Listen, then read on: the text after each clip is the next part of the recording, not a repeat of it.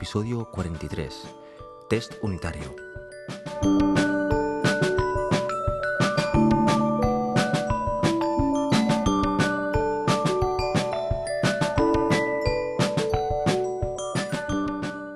Hoy, un poco más duro.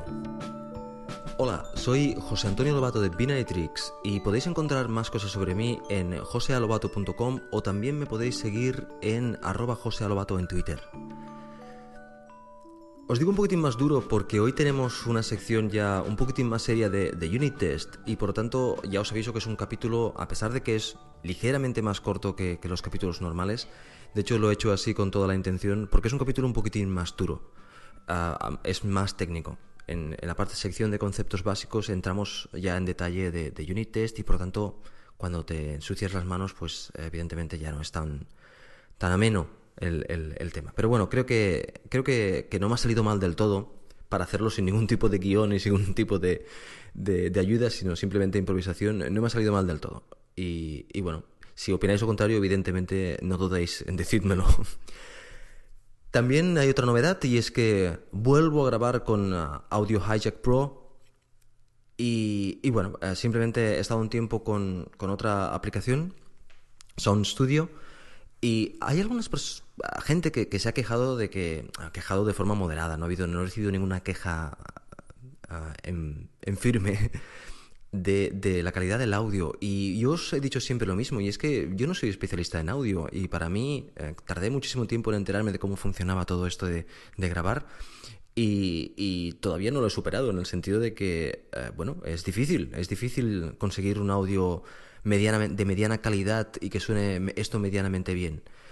Uh, hay muchas aplicaciones, uh, son complejas, tienen muchísimas opciones y bueno, básicamente yo navego por ellas y hago lo que puedo. Por lo tanto, hay días que sonará mejor, otros días que sonará peor. En este caso, simplemente para daros información, es, uh, estoy utilizando Audio Hijack Pro y tengo un limitador de pico y un compresor puesto. A ver qué tal. Siempre haciendo pruebas. Quería completar lo que os dije la semana pasada del, del MacBook Pro Retina. Os hablé del, del, de la máquina y os comenté mis impresiones uh, y creo que me dejé una, de, de, decir una cosa o de remarcar una cosa y es la, sobriedad o la austeridad, básicamente los pocos alardes que tiene la, máquina.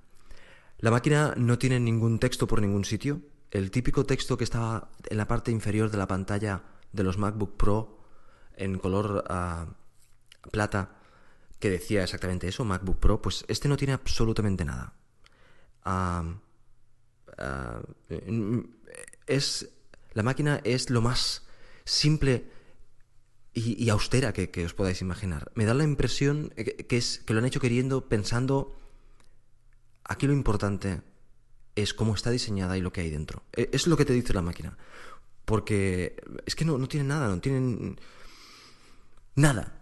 Por ejemplo, evidentemente ya sabéis que no tiene CD. Pero el típico botoncito que te indicaba la carga de la batería tampoco lo tiene. Um, no tiene nada. Es, eh, por fuera es de lo más simple como máquina que, que, que os podéis imaginar. Curiosamente también he hecho de menos la ranura para la, la tarjeta SD, que tampoco tiene. Bueno, básicamente es que no tiene nada. Y os hablé la semana pasada también del, del el no ruido. No, no hay ruido por ningún tipo. No, no, no tiene ningún tipo de sonido. Los ventiladores se me han activado una vez solo. Y bueno, he comprado, como siempre, nueva máquina, nuevo disco duro de, de copia de backup. Y en este caso, con que tenemos USB 3, he comprado un disco de Lacie um, muy chulo que se llama, bueno, es un, es un disco duro de un terabyte portable con USB 3. Pensaba coger el doble interfaz uh, USB 3, Firewire y tal, pero es que eh, esto es para usarlo básicamente con esta máquina y por tanto he cogido directamente un disco USB 3 que también se puede conectar a USB 2. Por tanto, el disco es una pieza de metal con un agujero donde se mete el, el conector USB 3 y ya está, es de lo más simple. Pues bien, lo escucho cuando arranca. es la, eh, lo tengo conectado siempre que estoy trabajando más de media hora en la máquina, lo conecto para, para, para Time Machine y, y, bueno, escucho cada vez que comienza a girar el disco, o sea, el disco externo me, llama la atención cuando comienza a girar porque el Mac no hace ningún tipo de ruido. Al no hacer ningún tipo de ruido, cualquier ruido externo se nota. Ese es el, os lo comento para que veáis el, tipo de, de, máquina que es. Y bueno, de comentaros que el, disco LaCie uh, por USB 3 es, va muy bien, va, muy, va tremendamente rápido y lo tengo particionado en tres partes. Una parte para, para, para la copia de seguridad de la máquina con SuperDuper otra parte donde tengo ah, el tema multimedia, son 200 uh, ah, gigas, 200 ah, gigas, y el resto está en Machine. Ya está, simple y básico. Bien, ¿qué más os quería decir? Os quería recordar que los episodios de 85% Cocoa están divididos en capítulos. De tal forma que si hay un capítulo que nos os, os gusta o os, apetece, pues simplemente lo podéis pasar hacia adelante con el, con el con vuestro reproductor, que si utilizáis un iPhone, pues eh, es tremendamente fácil. Y ah, también, evidentemente, podéis volver hacia atrás y escuchar a, cualquier otro que, os haya gustado. Bien, pues lo dicho, capítulos, que para facilitaros la vida, desde un principio, 85% Cocoa siempre ha tenido esa facilidad y así vais directo a lo que queréis. Y nada más, pues comenzar eh, el capítulo ah, y ya sabéis, a cualquier comentario, ya sabéis dónde encontrarme. Que lo disfrutéis.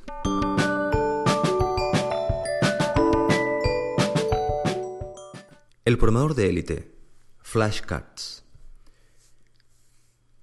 No sé vosotros, pero a mí me pasa mucho el hecho de que veo un vídeo, eh, escucho un programa de, interesante de un podcast o leo un libro y en el momento que lo estoy leyendo y posiblemente durante el par de días siguientes recuerdo lo que he leído y, tal. Pero al cabo de un tiempo pues simplemente es que parece que no lo haya leído. Parece que, oh, este libro sé que me gustó y sé que la temática que, trataba era interesante y ostras era muy útil. Ah, pero tienes que volver a releer para, para, para recordar ah, los detalles que, necesitas. El caso cambia si ah, utilizas aquello que, has aprendido. Si te lees una, un, artículo o, o, ves un vídeo de la WWDC para aplicarlo en aquel preciso momento, entonces evidentemente se te quedan en, en, la cabeza mucho más tiempo, porque le has encontrado un caso práctico. Podríamos decir que has enlazado la teoría con la práctica y entonces ya es más difícil de que se, de que se olvide. Por lo tanto, mm, con esta experiencia lo que ves es, que lo ideal es no leerlo o simplemente verlo de forma superficial cuando no lo necesitas y cuando lo necesitas pues siempre tendrás que dedicar pues un rato a ver y a recordar y a coger realmente, cazar los detalles para aplicarlos y entonces que se te quede mejor en la cabeza. Pero incluso en ese caso, cuando lo aplicas, eh, te dura más, pero tampoco dura exageradamente. Y lo malo que tenemos es que si no tomamos notas o hacemos algo al respecto, pues es costoso volver a reganar este conocimiento. Ah, básicamente tienes que volver a leer el libro o, si has tomado notas, releer las notas, que ese es el mejor de los casos. Releer las notas que has tomado para, ah, para, volver a ganar el conocimiento. Pero ah, para ser honestos, nosotros no tomamos notas de todo, de todo lo que, lo que, lo que aprendemos. Y entonces lo que yo os quería proponer aquí es un sistema ah, diferente. En alguna ocasión yo creo que os he hablado de eh, una aplicación llamada Mental Case. Bueno, la aplicación realmente es la aplicación hecha para Mac, el buen concepto, pero en Mac, de las antiguas flashcards. Las flashcards eran, um, no sé exactamente el nombre que recibe en español, por lo tanto los digo, lo digo como, como yo lo he aprendido. Y las flashcards simplemente lo que eran es unas tarjetitas que se utilizaban mucho para aprender idiomas, en las cuales se, escribía por un lado una pregunta y por, el por la parte de atrás de la, de la, tarjeta se escribía la respuesta. De esta forma podías llevar a tu, tu conjunto, tu billetera de, carter, de tarjetas y de tanto en tanto cogerlas y repasarlas. Mirabas la pregunta y si sabías la respuesta, pues pasabas a la siguiente y si no sabías la, respuesta, pues la leías que la tenías por detrás. Bueno, pues la idea es evidentemente cuando estamos, cuando estamos ah, viendo una, uno de los, ah, de los vídeos de, WWDC o leyendo un libro, pues ir creando estas notas que de, de los puntos interesantes, los puntos curiosos que, de, que vas aprendiendo, para poder de una forma mm, rápida y en el, en el, momento que mejor te vaya, volver a repasarlas. Si este concepto se lleva un poquitín más allá y se crea una aplicación que lo que pretende es aplicar una metodología para que realmente revises las tarjetas y para que con un una metodología consigas que se te queden en la cabeza muchísimo más, bueno, pues esto es lo que hace la aplicación esta llamada Mental Case. Yo esta aplicación me la compré para Mac hace ya muchísimo tiempo y, y bueno, cuando salió evidentemente para los dispositivos iOS, pues uh, también la, la, la, compré, pero en este caso mm, solo para iPhone. A pesar de la espectacularidad de la, de la aplicación de iPad, uh, me di cuenta que yo no le iba a sacar partido en el iPad. Uh, lo explico. Yo las tarjetas las creo en el Mac y las consumo en el iPhone. Es uno de los usos que, que me gusta darle al iPhone.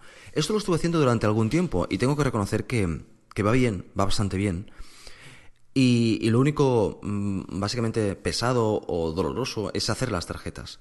Pero si esta aplicación, si vas haciendo las tarjetas a medida que, vas haciendo aquello, aquello que, estés haciendo en el Mac, por ejemplo, entonces es fantástico. Y, bueno, ¿y qué hace esta metodología? La metodología es, simple. Hay diferentes sesiones, diferentes uh, formas de, de, aprender, unas más, más, uh, más dolorosas en las cuales te hace ver las tarjetas cada día, otra al principio es cada día, después es cada tres días, después es cada cuatro días. Y la gracia es que lo puedes hacer en el tren, en el metro, donde quieras. Siempre que tienes tu iPhone al lado, puedes coger y repasar aquellas tarjetas que tengas pendientes de repasar. Y después cada X tiempo te las vuelve a pasar para, para, para que las vayas recordando. Lo que estamos haciendo es ganando práctica. Entonces, si creamos las tarjetas medianamente bien y las vamos uh, recordando con esta aplicación, por ejemplo, uh, de tanto en tanto, pues evidentemente se, se, nos va quedando el conocimiento y, uh, y, y, es mucho más duradero. La verdad es que si lo probáis es, es muy útil. Uh, yo, de hecho, durante un tiempo estuve uh, estudiando alemán y utilizaba el mismo sistema de forma manual para aprender palabras en, alemán y era, bueno, era, eficaz, era eficaz. Bien, mm, ¿en qué aplica a nosotros directamente? A ver, uh, nosotros utilizamos los dispositivos iOS para, para consumir mucho, mucho, mucho contenido de desarrollo, por ejemplo, uh, con, las, con, los vídeos de la, de la WWDC y uh, leemos muchos libros, en, este, en mi caso también en, el iPad, que, van a, a, este tema. Bueno, pues, ¿qué estrategia he seguido yo al respecto? Para, para intentar mejorar, intentar ganar de este, este tiempo que, estás haciendo. No solo el hecho de que estés leyendo, sino que al mismo tiempo estás creando una serie de notas que te sirven para repasar rápidamente y recordar aquellos puntos que has encontrado interesantes cuando estabas leyendo. Por ejemplo, en, el iPad, cuando estoy viendo una, un, un vídeo de la WWDC, cuando veo una pantalla que es interesante de la cual quiero extraer una tarjeta porque sé que eso me, es útil, primero hago tap para sacar la barra y saber en qué minuto del vídeo eh, eh, tomé la, la pantalla y entonces capturo una imagen. Al capturar una imagen con el iPad, automáticamente esta imagen te aparecerá en el Mac y con lo cual cuando vayas delante del Mac vas a poder crear la tarjeta uh, en aquel momento.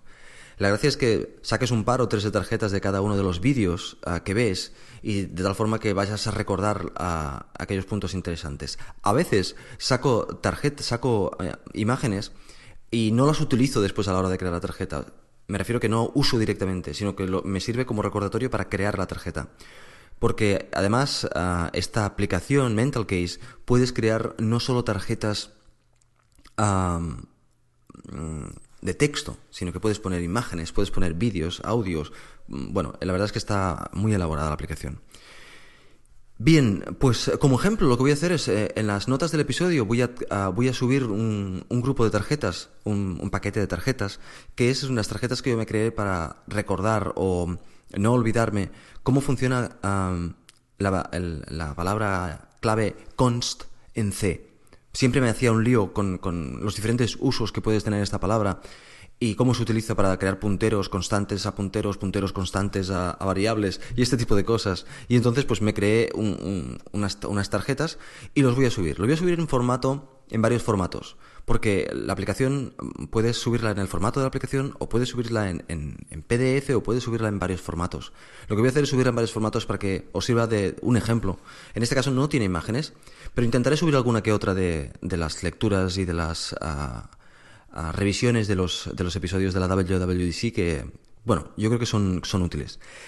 Nada más, os animo a que ah, si encontráis curiosa y útil eh, esta, esta manera de, de recordar las cosas, que lo probéis, que lo probéis. Ah, Mental Case está en la App Store y está muy bien de precio, es una aplicación muy barata para, yo creo que para lo que hace y ah, se sincroniza por Wi-Fi todavía, todavía no utiliza iCloud. Eh, esperemos que en el futuro ya funcione con iCloud.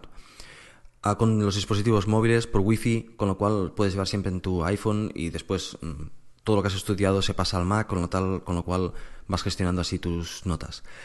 Es bastante interesante, de verdad. dale una oportunidad.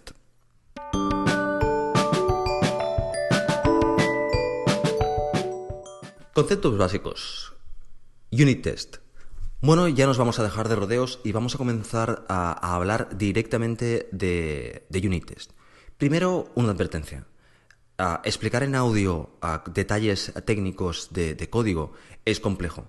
Por lo tanto, lo que yo voy a hacer es explicar, intentar explicar conceptos, dando algún pequeño ejemplo, algún pequeño ejemplo ilustrativo, pero lo que me interesa aquí es que entendáis los conceptos más que eh, el hecho de que veáis el código. El código tenéis que pelearos vosotros para, para, aprender a hacer eh, estas técnicas. Pero eso sí, lo que yo pretendo es daros ideas y daros ah, soluciones a los típicos problemas que os vais a encontrar cuando vais a empezar a hacer unit test. Y en, esto está en esta sección. Lo dicho, es difícil, Sed pacientes, yo voy a, hacer, voy a ser lo más claro y concreto que pueda para que esta sección os sea lo más útil, que yo creo que es tremendamente importante, esto de lo cual ah, os voy a hablar hoy. Bien, pues ah, comenzamos. El, Nuevamente, yo ya os comenté de que a la hora de, crear una clase, cuando vas a crear una clase, yo ya tengo una, plantilla, un template que creo la clase de unit test. O sea, tú vas a, tu Xcode, creas tu clase y automáticamente el siguiente paso es también crear la clase de unit test. Esta clase se llama exactamente igual que la clase anterior, ah, pero con la palabra test al final. Por lo tanto, todas mis clases llevan esta clase de más. La clase importante está en el target de, ah, de tu aplicación y la clase de test solo está en el target de unit test. Por lo tanto, no afecta a tu producto, está completamente aislada de tu producto. ¿Por qué no es necesario que la clase principal esté en la clase de test?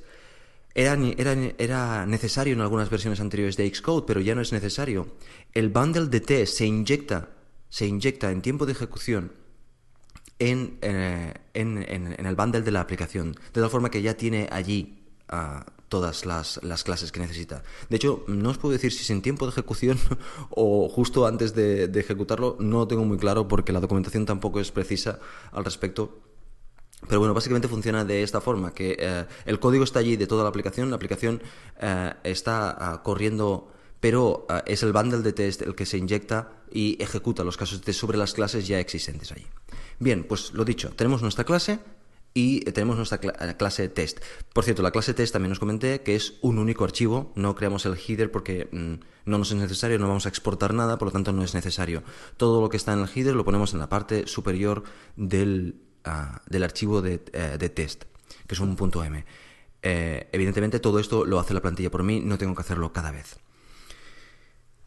Bien, lo primero que haces aquí ya directamente es, eh, sin tocar el archivo de, programa, el archivo de, nuestra aplicación, la clase de nuestra aplicación, eh, nos podemos ir al archivo de test y hacer prepararlo para ya poder ejecutar el unit test. Cuando digo prepararlo, ¿a qué me refiero?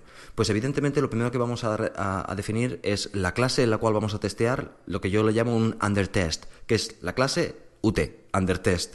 Y esta clase le creo una propiedad y en el setup la, creo y en el teardown la, la, borro. De tal forma que automáticamente con command U ya podemos ejecutar esta clase. No hemos hecho nada todavía con la clase, la clase no hace absolutamente nada, pero ya la podemos ejecutar. De hecho, este constructor que he utilizado en el, setup para llamar a esta clase, ahora lo vamos, vamos a hablar de él lo vamos a, a, modificar. Pero bueno, ya inicialmente ya podemos, ya estamos haciendo unit test porque ya podemos ejecutar esta clase. Bien, ¿qué, solemos hacer nuevamente en una clase? Eh, pues bueno, evidentemente lo que se hace en una clase es que en, el inicializador creamos todos aquellos objetos que son necesarios para esta clase. En el load view creamos también o ajustamos a las vistas y, el resto de cosas y, y, a partir de aquí nuestra clase comienza a funcionar. Bien, esto para el unit test pues no es buena idea. No es buena idea simplemente porque todo lo que creas dentro de la clase, a todas las dependencias que creas dentro de la clase, si no le das acceso a poder ser testeables, o sea, si no son accesibles, no van a poder ser testeables. Por tanto, hay una técnica que es, podríamos enfocarlo esto de dos formas. Una cosa es dar acceso a esas clases y modificarlas en tiempo de ejecución y, y otra forma es, cuando creas la clase, le pasas como parámetros todo aquello que necesita la clase para funcionar. Bueno, pues lo que se suele hacer es una mezcla entre las dos. A veces hay cosas que tienen sentido pasarla como parámetros y hay cosas que tienen sentido que eh, accedamos a la clase y la sustituyamos. Ahora vamos a hablar de algún ejemplo en concreto al respecto de eso. Pero ah, ah, pensando en ese, en ese concepto, lo que vamos a hacer, si me perdonáis, y voy a abrir Xcode.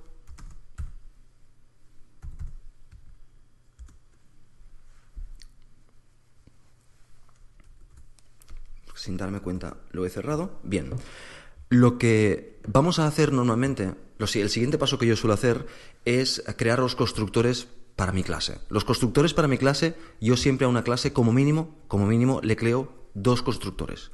Uno al que solemos llamar un constructor de conveniencia, y este constructor de conveniencia lo que hace es que me devuelve ya una clase preparada para funcionar, con un mínimo de parámetros, en la mayoría ninguno, y no, en la mayoría uno y, en lo mejor caso ninguno, me devuelve ya una clase ah, preparada y con autorelease, de tal manera que yo ya puedo utilizarla ah, allí donde la deseo. Este es un método de clase, por lo tanto, lo dicho, llamo con la clase dándole el método de clase y, ah, y me devuelve ya una clase completamente preparada. Y después suelo tener un constructor en el cual están parametrizadas las cosas. Están ah, con parámetros le paso más cosas de la, posiblemente de las necesarias. Pero esto ¿por qué es? Porque ah, yo quiero poder pasarles a estos objetos porque me va a servir para testear. O sea, cuando yo testeo, lo que quiero es testear esta clase y solo esta clase. Por tanto, todo el resto de cosas que están alrededor van a ser lo que llamamos fakes. O sea, clases que pretenden ser otra clase, pero que simplemente lo que hacen es almacenar valores o pasar valores y que yo puedo verificar esos valores para saber que lo que está haciendo la clase es lo correcto.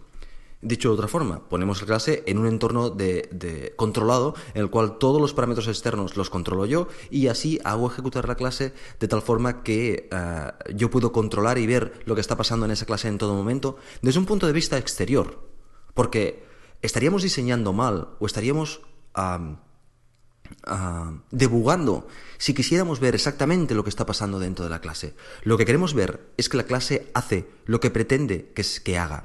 Como lo haga por dentro, realmente no me importa, pero sí que me importa que lo haga. Por lo tanto, yo lo que voy a testear no es que los contadores internos se incrementan, sino que ah, al pasar tanto tiempo la clase hace esto. Eso es lo que pretendemos testear, lo que hace la clase. De hecho, cuando nosotros, hacemos nuestra arquitectura de clases, damos responsabilidades a esta clase. Esta clase se va a encargar de esto, esto y esto. Y esta clase se va a encargar de aquello, aquello, aquello. Esto es lo que yo pretendo testear. No pretendo verificar que el funcionamiento interno de la clase sea el que sea. Ah, para eso utilizaré instruments y otras cosas verificando que no pasa nada raro. Pero ah, para lo que pretendo es hacer un test, podríamos decir, funcional. Ya sabéis que hay dos escuelas, o hay varias escuelas al respecto del, unit test. Esta es la que a mí me gusta y por lo tanto es la que explico, pero no digo que la otra esté mal, simplemente lo que, lo que yo ah, hago es esto. Bien, me he ido un poquitín por las ramas. Ah, me suele pasar de tanto en tanto. Bien, estábamos en el constructor y en este constructor, constructor de conveniencia simple que me devuelve la clase ya preparada para funcionar y ese es el que voy a utilizar en mi aplicación. Y un constructor con más configuraciones que me sirve para, ah, para poder pasar fakes a esta clase y poder trabajar con ella desde el punto de vista del unit test. Bueno, pues para daros un ejemplo, yo aquí tengo delante una clase de, de, bats y, o watts y en esta clase se llama ah, Data Summary View Controller y es la clase que me sirve para mostrar un sumario de, en pantalla, un sumario del estado de la batería y de la calibración. Bien, pues esto es un View Controller que se llama Data Summary View Controller. Yo en lugar de poner View Controller pongo VC, de tal forma que se me acortan los nombres. Y ah, evidentemente existe el Data Summary VC Test, que me sirve para, para hacer test. En la cabecera de la clase encuentro en este caso, es un caso ideal, que ya he buscado un caso ideal a que se ajusta lo que estoy explicando. Dos constructores. El primer constructor es un constructor de conveniencia que se llama Data Summary View Controller with Configurator o Configurator y le paso un parámetro, del cual os hablaré más adelante, que es un parámetro de configuración. Después tengo ah, otro constructor, que es un constructor ya de, de, instancia, y en este constructor se llama init with name bundle configurator. Aquí ya tenemos tres parámetros. En, los dos primeros no era necesario porque esta clase ya sabe que name, que nip eh, tiene que coger y eh, sobre qué bundle y me lo devuelve perfectamente preparado. Bien, aquí hay pocos parámetros, pero después veréis es que hay más en verdad. Bien, dejadme un momentín que, os, os dé un ejemplo. Normalmente cuando, si yo voy a hacer pruebas sobre una clase que necesita un nip, yo lo voy a pasar nip nulo para que no lo coja ya le daré yo todos aquellos, los, los outlets y los, ah, las conexiones, se las voy a dar yo. No, no, no me hace falta cargar un NIP, no, no, será necesario. Yo le daré todo aquello que necesite desde un punto de vista fake para, ah, para que trabaje sin el NIP name. Por lo tanto, esto me sirve para poder, para decirle a la clase, no cargues el NIP, porque no va a hacer nada. Uh, carga este NIP eh, sin nulo, por lo tanto no creará las conexiones y yo le voy a ir dando a la clase todo lo que necesite para poder hacer unit test. De hecho, es así, es uno de los mecanismos, una de las formas que se, se, hace unit test de interfaces gráficos. Y es que no utilizamos el interfaz gráfico, el interfaz gráfico no hace absolutamente nada. Y sustituimos todos los objetos gráficos por fakes para ver que la aplicación está manejando los objetos gráficos de, forma correcta. Hay otros mecanismos y, hay otros casos en los cuales es más complejo hacer esto, pero con los controles más conocidos eh, es bastante fácil.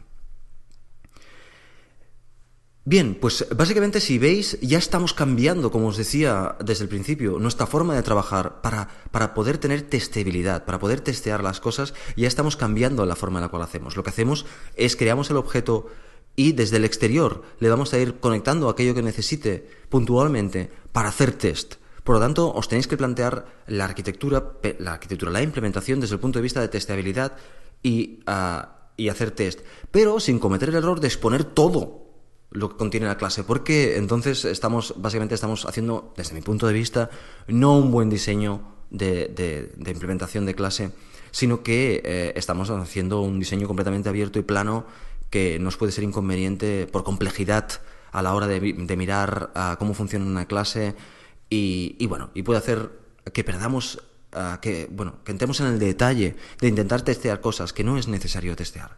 Tenemos que testear lo que queremos que haga la función, que lo que queremos que haga la clase, pero no queremos testear los detalles internos de cómo funciona la clase. Bien, y ahora me vais a dejar que os hable de un caso en concreto, un caso mm, peculiar. Y es que, bueno, hasta ahí está muy bien, vamos a hacer un balance entre lo que le inyectamos en el creador y lo que ah, modificamos ah, cuando lo necesitamos, pero hay cosas que son del sistema, que se han utilizado toda la vida y, ah, y que si las utilizamos, pues no vamos a poder testearlas. Lo típico, por ejemplo, es la localización. Como sabéis, ah, como sabéis, ah, en Cocoa tenemos una, serie de macros que lo que hacen eh, estas macros, que después estas macros son funciones. Y continúo. Es que me voy por las ramas.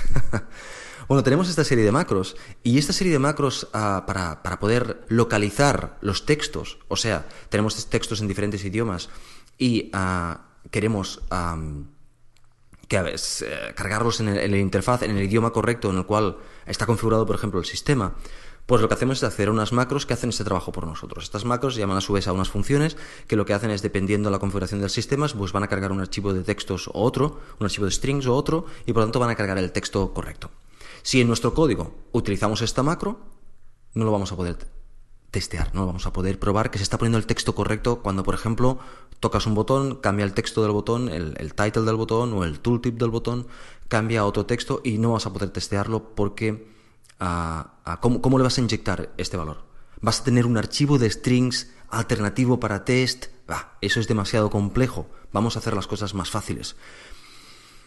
Si no utilizamos esta macro y lo que utilizamos es una macro o una función en este caso que nosotros hemos creado, a él le importa, a él utiliza lo que nosotros le digamos que utilizamos, después lo vamos a utilizar nosotros, de hecho, le vamos a pasar va a intentar acceder a este texto de otra forma. En lugar de utilizar las macros del sistema, pues le, pasamos un objeto que eh, este objeto ah, tiene algo que se parece a esa macro, pero que lo que hace en verdad es que podemos pasar un fake que cuando nos pida dame el texto a 27, pues le vamos a pasar el texto que, queramos, por ejemplo, texto 27. Y entonces vamos a verificar que el botón se le ha puesto el texto 27 cuando ha pasado aquello que tiene que pasar de tal forma que estamos nosotros controlando el entorno. Le estamos dando lo que tiene que poner y él lo está poniendo. Bien, ya lo hemos probado. Ya hemos verificado que cuando se toca el botón, el texto del botón, el title del botón, cambia a lo que nosotros le hemos pasado, no a lo que tenemos en el archivo. ¿Vale? Es simplemente intentarlo hacer lo más ah, fácil posible. Y de esta misma forma que, esto es lo que llamamos el localizer, de esta misma forma que el localizer ah, me soluciona el problema de... Ah, de, de, esa forma general de acceder a los strings, tenemos, por ejemplo, las preferencias del sistema, las preferencias de nuestra aplicación. En las preferencias de nuestra aplicación, mm, él puede acceder directamente al system defaults, pero a mí no me interesa que haga eso. Me interesa que pase por mí para que yo pueda ah, controlarlo. Y, por ejemplo, otra posibilidad es el hecho de que tu aplicación tenga un tema, un theme. O sea, que podamos dinámicamente cambiar el theme de un color a otro, ¿vale? Puedes acceder directamente al theme desde allí y cargarlo, o puedes tener una clase auxiliar que se encarga de hacer eso y por lo tanto ah, podemos poner un fake y vemos que está haciendo lo que tiene que hacer correctamente. Más en concreto, por ejemplo, en, en, Watts lo que yo tengo es un Global Configuration Object. Y este objeto eh, es un protocolo, de hecho. Este protocolo lo que hace es que da acceso a la clase que se lo pida a tres cosas. Al localizer, a las preferencias y al theme manager.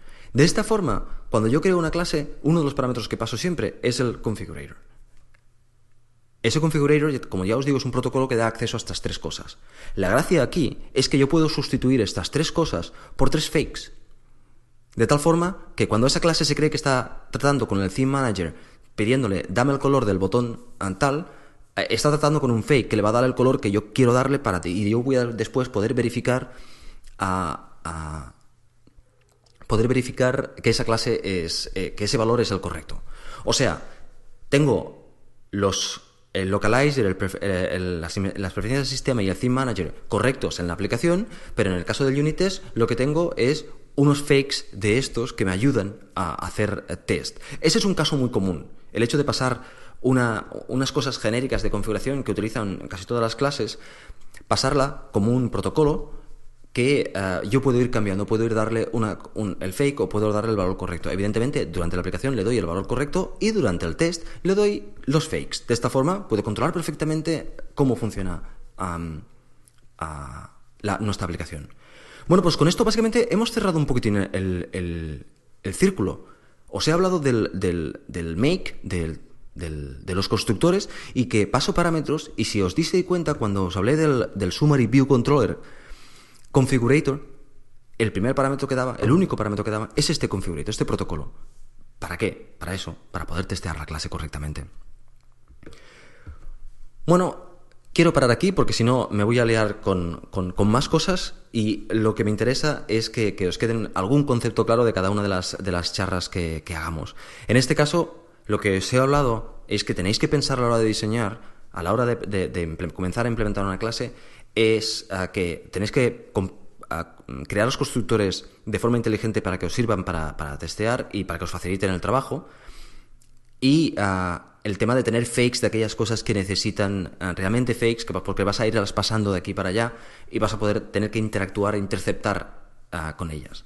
Si os dais cuenta, hemos hecho las dos cosas aquí. Por un lado, cuando hemos hablado de, localizer y preferencias, hemos pasado un fake, pero cuando hemos hablado de cargar un view controller sin el NIP, y entonces justo después tú le vas a poner los labels y las etiquetas, le vas a poner tú en tiempo de test, vas a poner tú lo que necesita para ir trabajando. Por lo tanto, tenemos el, híbrido de, los dos posibles acercamientos y los utilizamos a nuestra conveniencia en cada momento.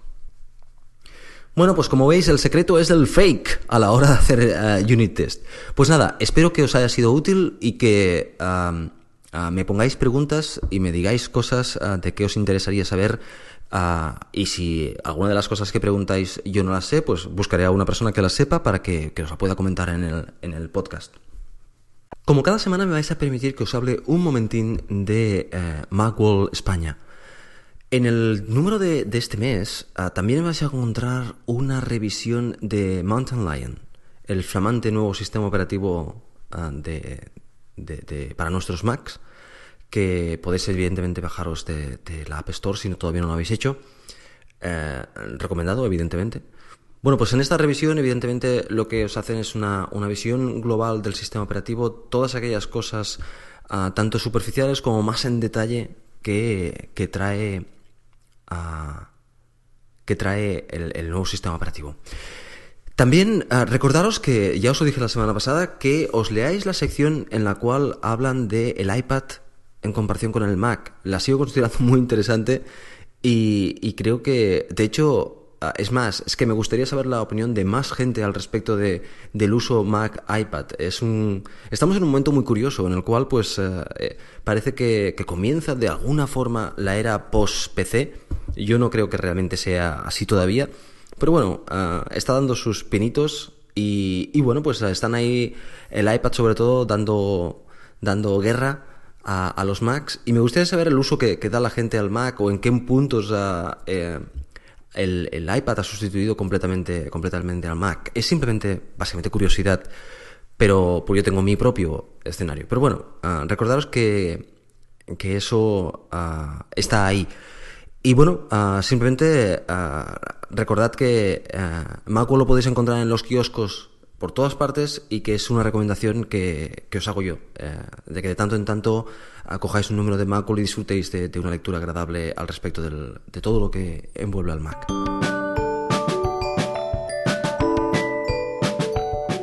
En la recomendación de hoy os quería hablar de uh, Redmill. A ver, mm, supongo que de la misma forma que muchos de vosotros, tengo un montón de, libros digitales. Me gusta mucho comprar libros digitales por, el precio más bajo. Me puedo, puedo comprar más. Y porque los puedo leer de forma muy fácil y muy cómoda en el iPad. Y, eso es eh, básicamente, de hecho, leer es el uso principal que doy al iPad. Mis aplicaciones principales son uh, Redmill, a Reader para leer eh, los feeds RSS y ah, ver vídeos. Eso es la. ver vídeos de la WWDC, básicamente. Esas son las utilidades principales que le doy al iPad. Antes le daba alguna cosilla más, pero ahora es que mm, básicamente hago eso con, con él. Algún que otro dibujo, pero mm, ah, sketch y ese tipo de cosas, pero mayoritariamente es, leer. Bien, pues ah, os quería hablar de Redmill porque yo hasta ahora utilizaba mm, y estaba muy cómodo con ello la Books, la aplicación por defecto de, lectura de, libros, que además soportaba PDFs y, tal, y, funcionaba muy bien, y funcionaba muy bien, pero ah, bueno, pues ah, mi amigo Víctor Jalencas estaba utilizando Redmill y, y, bueno, le di una, una oportunidad. Y básicamente es un servicio, es un servicio web al cual ah, tú subes tus libros y entonces bajándote la aplicación de iPad pues eh, se te bajan a, tu iPad y, te traza lo que vas leyendo, te va haciendo estadísticas de lo que vas leyendo y este tipo de cosas, te dice cuánto tiempo vas a tardar en acabar el libro leyendo de esa forma, por ejemplo, pero aparte de esto puedes hacer comentarios, tiene una especie de red social asociada a, los comentarios que tú hacen, de tal forma que te pueden contestar, puedes contestar a los, de, a los de otras personas y da una mayor dimensión a la lectura, creo yo. Mm, a mí me ha gustado, me ha gustado la, experiencia y lo más importante, o bueno, o muy importante también es que eh, algún problemilla que he tenido con la página web los he contactado y, han sido realmente espectacularmente eficientes a la hora de solucionarlos. Por tanto, es una aplicación que está muy en movimiento y que tiene un equipo detrás ah, trabajando y, que funciona, funciona muy bien, muy bien. Ah, creo que en algunos aspectos funciona mejor la, aplicación de libros de, iPad Books pero en términos generales, esta también funciona muy bien. Y ya os digo, podéis eh, resaltar cosas, eh, hacer comentarios y la gente os puede responder a vuestros comentarios. Bueno, es como llevar la red social a la, lectura. Tú sigues a las personas que leen cosas que te interesan o que están leyendo lo mismo que tú y por lo tanto ves sus, comentarios y, puedes añadir los tuyos, cosa que, resulta, interesante. Bueno, es hacer un poquitín, sacar un poquitín más posiblemente de, del tiempo que estamos leyendo delante del iPad. Bueno, y eso ha sido todo por hoy. Espero que os haya gustado, aunque entiendo que es un, episodio un poquitín más duro, porque es un poquitín más, más técnico. Ah, pero bueno, tiene que haber ah, un poquitín de todo. Y algunos serán más o menos y otros más, más durillos, como, como este de aquí. De todas formas, para la gente que se dedica al mundo del desarrollo, creo que es interesante el meterse en esos asuntos espinosos. Ah, bien, pues ya sabéis, si queréis contactar ah, conmigo podéis enviarme un correo electrónico a 85%cocoa.gmail.com o por Twitter o de la forma que queráis más oportuno. Hoy ha sido la, cursa popular aquí en, mi pueblo, o sea, es la carrera del, pueblo, todo el mundo salimos a, correr con los peques y, hemos hecho pues 7 eh, kilómetros muy, muy, muy amenos con, con los peques y ha sido muy divertido y os animo, os animo a, a seguir corriendo.